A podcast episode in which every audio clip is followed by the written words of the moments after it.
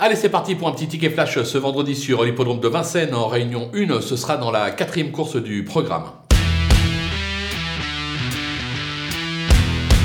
Dans cette épreuve, on va partir sur un 2 sur 4 en s'appuyant sur euh, deux candidatures assez sérieuses au papier. Euh, d'abord le numéro 10, Emeraude de Bay. Elle reste sur une probante euh, quatrième place. C'est une jument qui a fait ses preuves sur cette piste, décidée avec Franck Nivard. Elle est tout simplement capable de s'imposer. Attention derrière avec le numéro 4, gagnante méloise. Je ne la condamne pas sur sa récente disqualification. Elle a prouvé que lorsqu'elle était décidée, elle était capable de belles choses. Alexandre Bivard lui sera associé. Une valeur sûre. Je pense qu'on peut tenter le 2 sur 4 de ces deux juments.